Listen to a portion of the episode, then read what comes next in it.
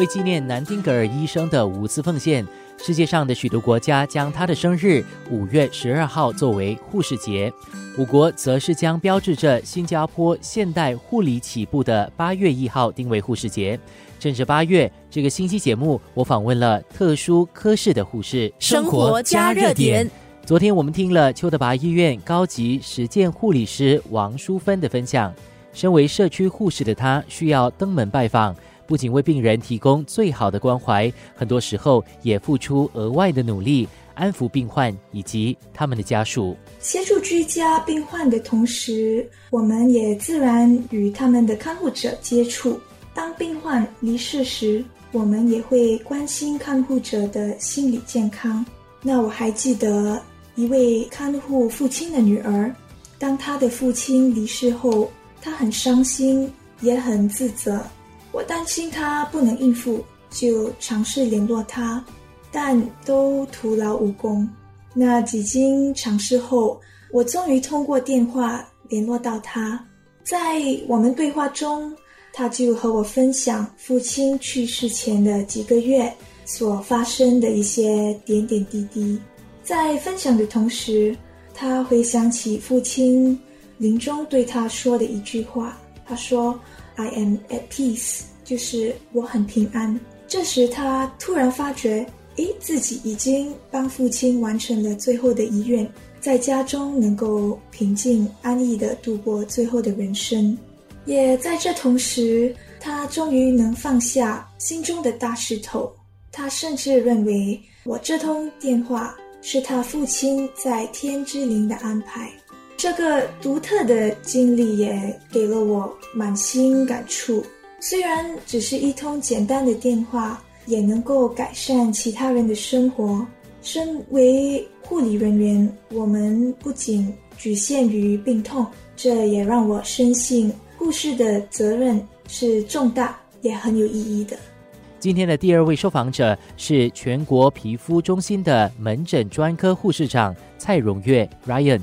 除了皮肤科病人，他也负责护理性传染病病患。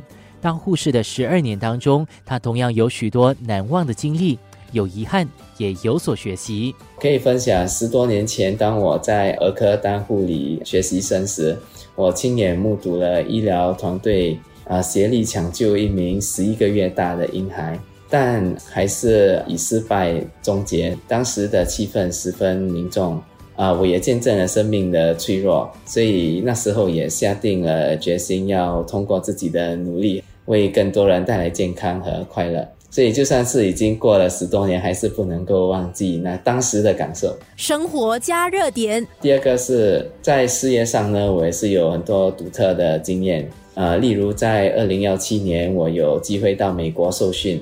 但不是跟护理有关，而是跟信息学方面的知识。我有机会增广见闻，并与护理外不同行业的朋友交流，利用我的临床的经验来为电子医疗记录提供意见，然后达到协同作用的效果。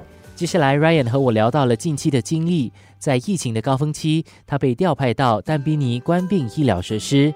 这段工作经验虽然辛苦，但也让他明白坚持不懈和团队合作的重要性。比较最近的挑战就是在第二波关病期间，在去年的九月，二零二幺年，啊，我被部署到 d a m p e n e s 的那个光病医疗设施，那个 CTF，所以那时候我们是轮班十二小时，主要的责任是照顾年长者，监测他们的病情是否恶化。所以我们必须在没有空调的环境下，穿着我们的防护服 PPE。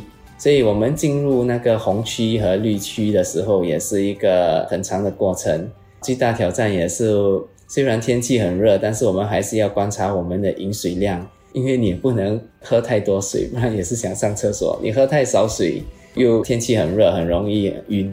嗯，所以真的是一个挑战。但是幸运的呢，是我凭着我之前在住院医疗环境的经验，还有我积极的态度呢，我能够克服这些挑战，成功的完成了这个 deployment。在这过程中啊，最庆幸的是我有机会认识了很多我们国立健保集团 NHG 中的许多新同事和朋友。